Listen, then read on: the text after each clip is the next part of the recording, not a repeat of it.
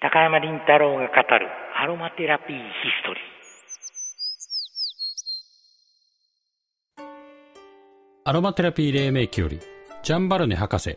ロバート・ティスランドの著作や精油辞典など30冊以上もの書籍の翻訳や執筆を手掛けた高山林太郎氏。まさにアロマテラピー界の生き字引ともいえる高山氏がアロマテラピーの歴史を語ります。移りゆく時代背景や思想と合わせて植物療法的アロマテラピーを読み解く対話型インタビュー番組です。はいえー、今回はですね、えー、マルグリット・モーリーと、まあ、その旦那さんと、モーリーさん、このですね、2人の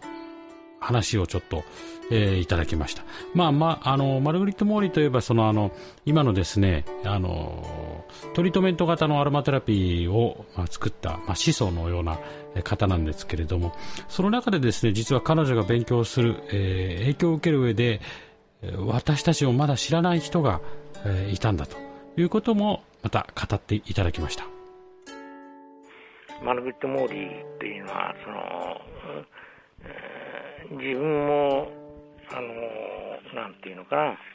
この、芸術、それから、まあ、芸術と言ってしまえばみんな入るかもしれませんが、はい、文学とか芸あの絵画とか彫刻とか音楽とか、そういうふうなものがみんな好きであったということですね。でそれがあのご主人であるモーリー氏も非常にそういうものが好きで彼はまあ純粋なフランス人なんですけれども、はい、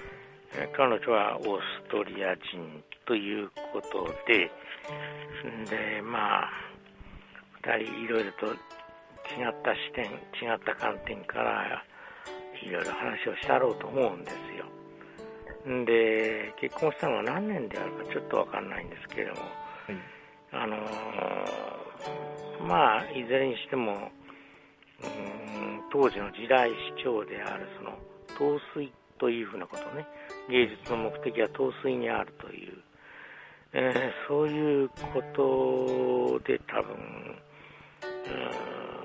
意見は一致していたと思います。それで、あの、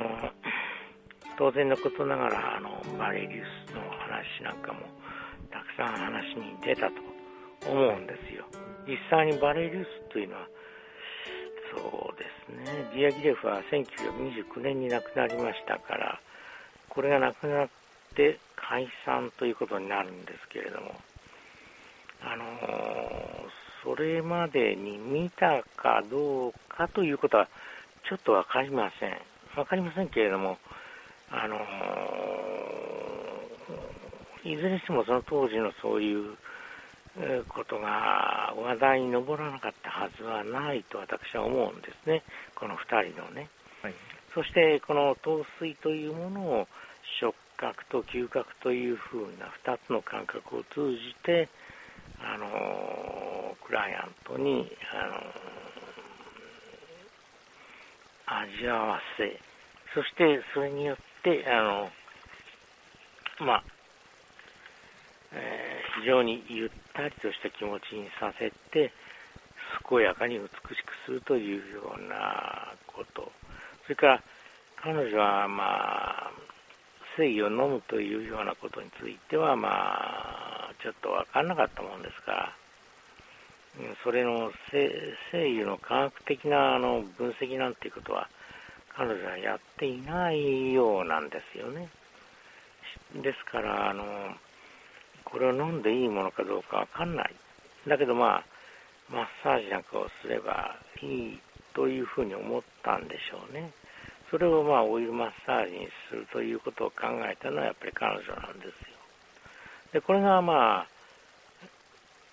彼女はまあスイスだとかフランスだとか、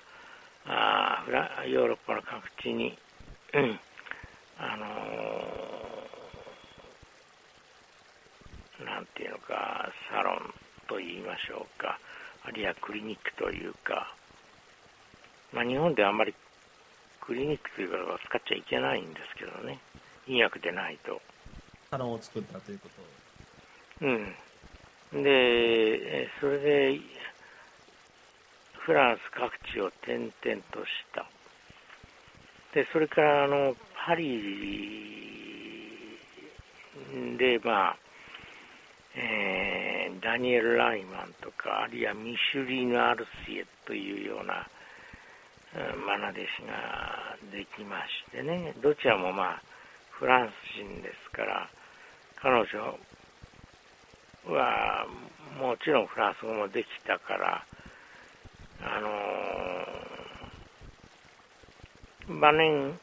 あの、誰か、やっぱりアロマ関係者が、彼女にロンドンでクリニックを開いてくれというふうに頼んだんでしょうね。それで、そのミシュリナ・アルシエと、それからマルグリット・モーリーは一緒に来た。で、1968年に脳一血か脳卒中があったか、なんかその方面の病気で、原稿を書いて、ちょっと休んだかなんかしたときに、ぽっくり死んじゃったんですよね。まあ、72ぐらいだったと思いますけれども。はいそれで、それまではそのロンドンでクリニックを開いて、そのダニエル・ライマン、それからミシュリの・アルシエ、これがね、ミシュリの・アルシエっていう人の名前ね、あのこのインターネットで見るとね、ミシェルだとかね、ミシュランだとかね、でたらめばっかり書いてるんですよ。はい、気の毒にまともに書いて書いてあるサイトは一つもないんです。あきれ返ってしまってね。実はね、1835年にね、えー、シャバーヌというフランス人の医学博士が書いた、あ方向物質の大きな可能性という本があるんですよ。はい、1835年です。で、これをね、どっかから手に入れて、これが彼女のバイブルになったっていうんですよ。で、それからあと1937年に出た、あの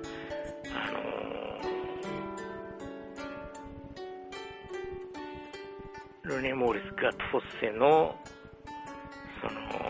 本が、アロマテラピーっていう本。この2冊が彼女の、あの、座右の書になったというふうに私は思っているんですよね。はい。あの、今回はですね、その、えー、アロマテラピーの、えー、今現在のアロマテラピーの形を、えー、形作ったマルグリット・モーリーさんがですね、どのような形で誰に影響を受けたかというのもいただきました。で、最後に出てきたですね、えー、シャバーヌ。シャバーヌに関しては、あ、シャバーヌ博士に関してはですね、えー、高山先生の林太郎語録の、えー、バレエリストアロマテラピーの中でも、えー、詳しく述べられてますので、どうぞそちらもぜひ、えー、ご覧いただければと思います。それでは一つお知らせがあります。えー、10月26日、10月27日の両日2日間を使ってですね、アロマテラピー集中セミナー、感性のアロマテラピーと声色真実と行います。えー、こちら沖縄で行います。前回ですね、誰も言わなかったアロマテラピーの本質、高山先生にお越しいただいて行った講演会ありましたけれども、そちらの、まあ、派生してですね、非常に、あの、興味を引いた参加者の方から要望の多かった部分をピックアップして、えー、2日間にわたって行います。初日はパネルディスカッション、2日目は集中講座というふうになってますので、えー、両日とも高山先生をお迎えして、えー、行っていきますので、どうぞご覧ください。えー、場所はですね、ミネイひらがな、カタカナセミナー、ミネイセミナー、で、こちらで検索いただけると、えー、詳細が、えー、見れるようになっております。えー、開催は沖縄ですが、県外の方々もどうぞ、え、ご参加ください。それではまた来週。